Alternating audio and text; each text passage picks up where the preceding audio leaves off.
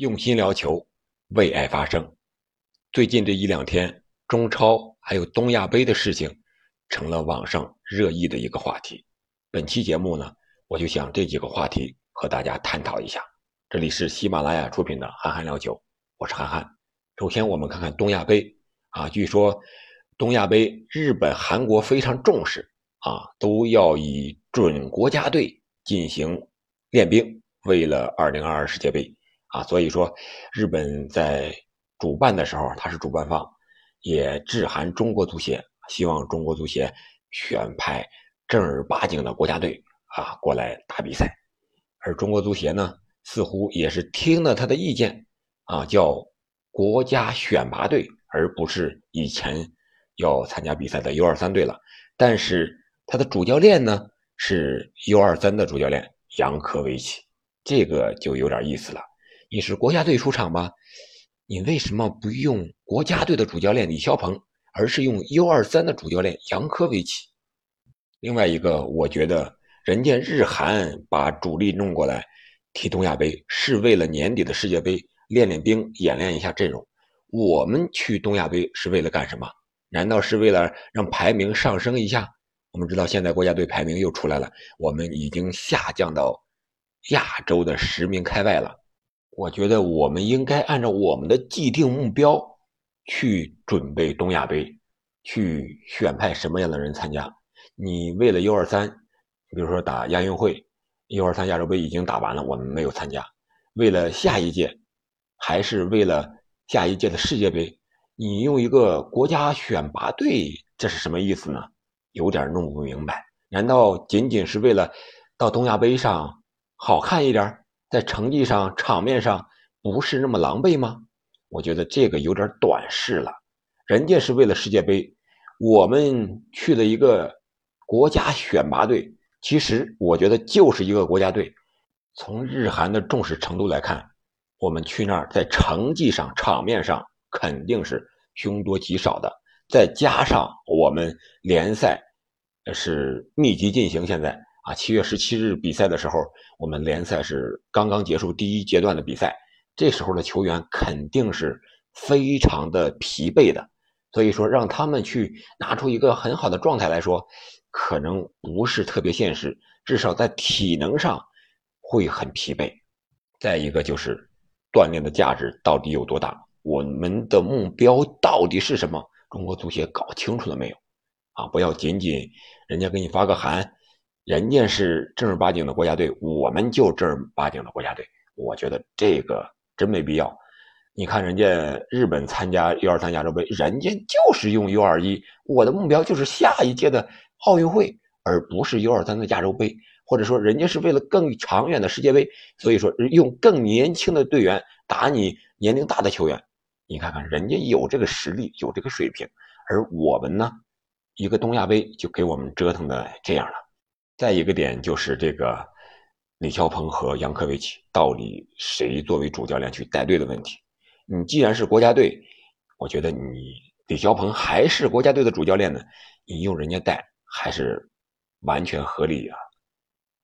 你用杨科维奇，他是 U23 的主教练，你用一个选拔队的形式让他去带，什么意思？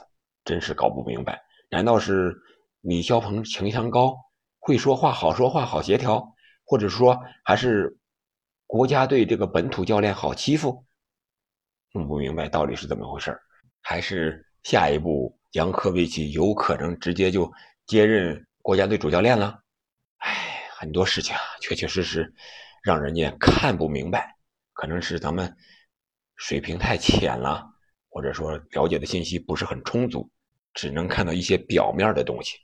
接下来我们聊聊中超，有两件事情，一个是这个，啊，大连人零比二输给了河南嵩山龙门，而且是在长时间十一打十多打一人的情况下，输给了人家。这场比赛里边有一个红牌，就是马兴玉脚踹叫何雨鹏的啊一个红牌。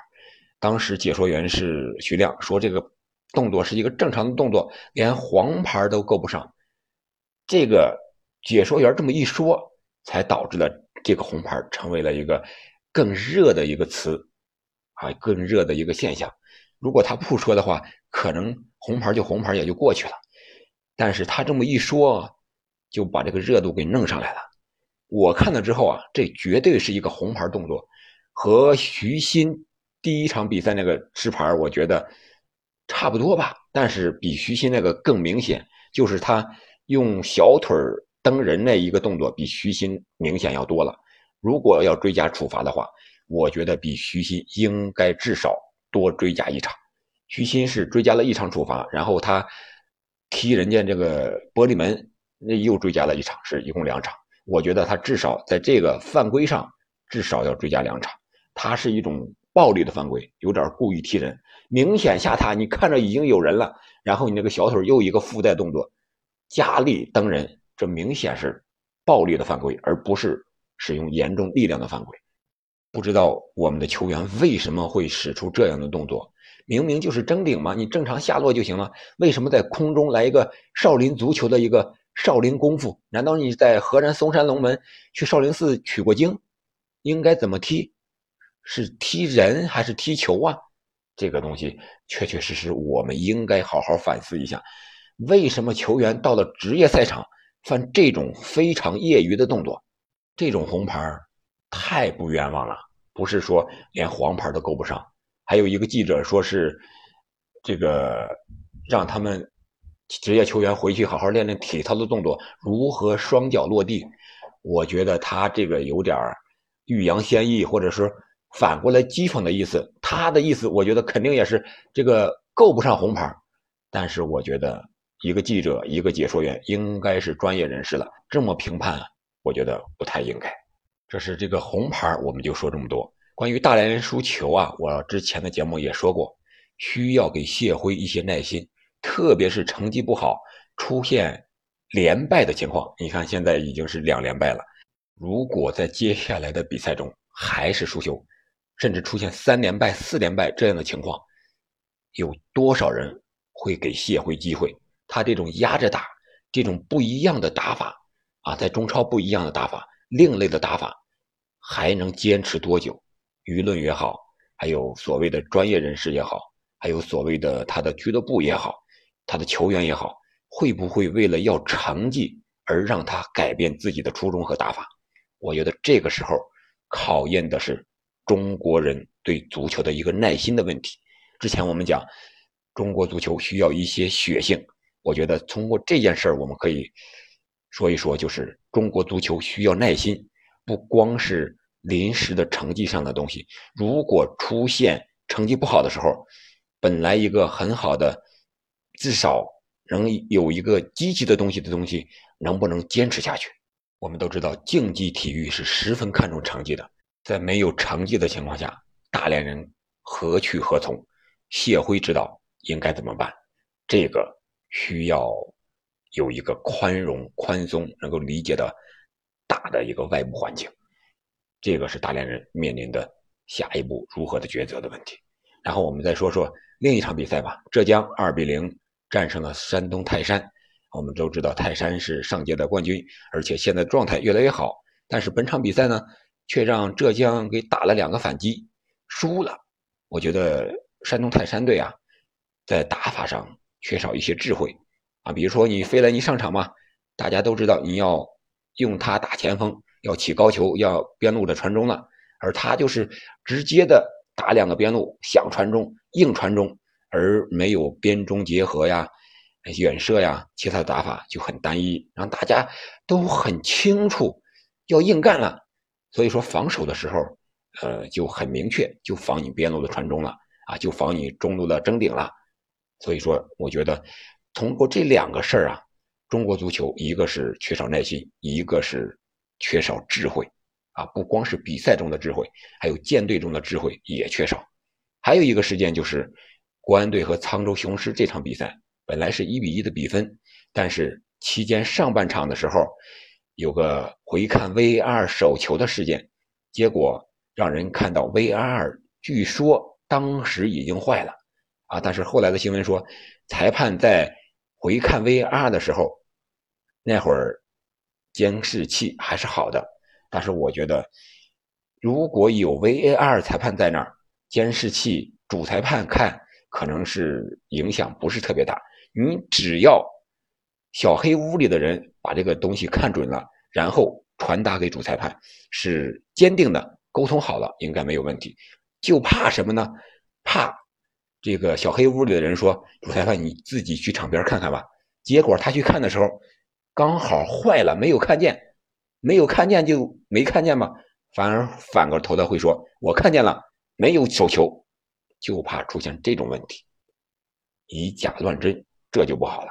如果确确实实当时他看的时候没有坏，而是在中场的时候坏了，所以说他们中场赶紧修好，没有影响下半场的比赛啊，这是一个啊正常的，呃，任何东西都有可能出现意外的情况，意外之后我们怎么弥补啊？这是一个呃正常的程序，就怕我刚才讲的，本来是坏了，你还在那假装去看一看。还说没坏，这样就有问题了。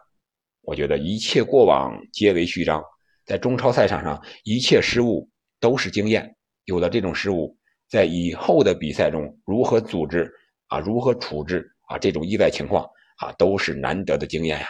希望这种职业联赛可以说是中国最高水平的职业联赛了，不要出现这些意外场外的情况来影响和干扰比赛。你就像这个。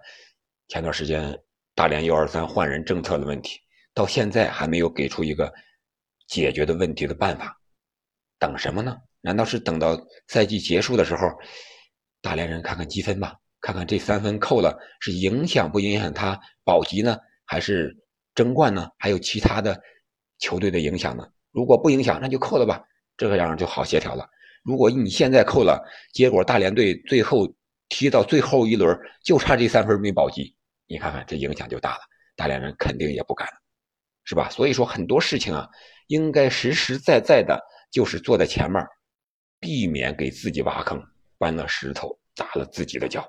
好了，关于这个东亚杯的，还有红牌的，大连人压压着打输球的，还有这个 VR 损坏的，还有泰山队打法过于简单的问题，我们就聊这么多啊。总之吧，通过这些现象，我觉得。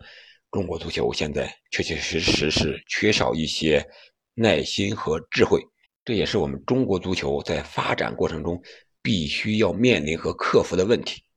好了，本期节目我们就聊到这里，感谢您的陪伴和收听，我们下期再见。